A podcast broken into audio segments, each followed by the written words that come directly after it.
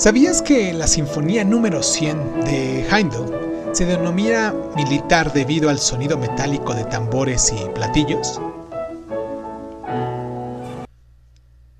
En la época en la que Franz Joseph Handel realizó sus dos visitas más largas a Londres, de 1791 a 1792 y de 1794 a 1795, ya disfrutaba de gran fama y de una atención mediática frenética como no se había dedicado a ningún compositor extranjero desde que Handel llegó al país 80 años después. Handel Acaba de dejar atrás Viena y a su amigo Wolfgang Amadeus Mozart, por lo que las obras que compuso en Inglaterra llevan la impronta de la relación musical de mutua influencia que compartieron ambos compositores. De hecho, Handel era el único músico al que el arrogante Mozart reconocía como superior, aunque éste difería con cierta modestia la opinión de su joven colega.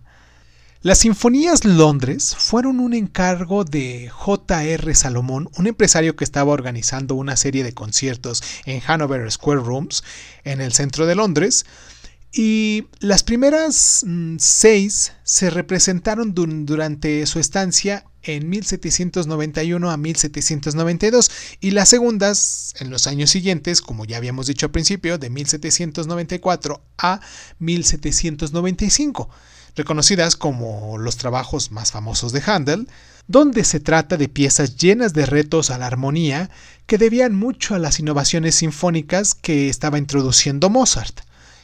La Sinfonía número 95, la Sinfonía Sorpresa, mm, debe su nombre a que, a la mitad del camino del segundo movimiento, un fuerte estruendo producido por toda la orquesta cambia radicalmente la sensación de la pieza. Algunos críticos argumentaron, probablemente en broma, que el propósito era despertar a aquellos espectadores que se hubiesen quedado eh, dormidos, ¿no?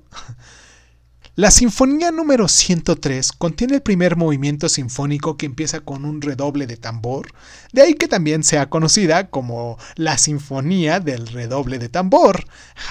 La Sinfonía 104, Londres, es probablemente el ejemplo de mayor madurez en la composición sinfónica clásica. ¿Tú ya la escuchaste? Déjame en los comentarios o dime qué sientes cuando la escuchas. ¿Sabías que existe el rumor de que al marcharse Handel a Londres, Mozart le dijo como si de una profecía se tratara, no nos volveremos a ver? Para lo cual, Mozart murió antes de que Handel regresara. ¿Sabías que durante el tiempo en el que se componían estas piezas, Handel estaba obteniendo una aventura con una mujer conocida como la viuda de Scholter? Y Handel dejó escrito que seguía siendo hermosa a pesar de que tenía más de 60 años.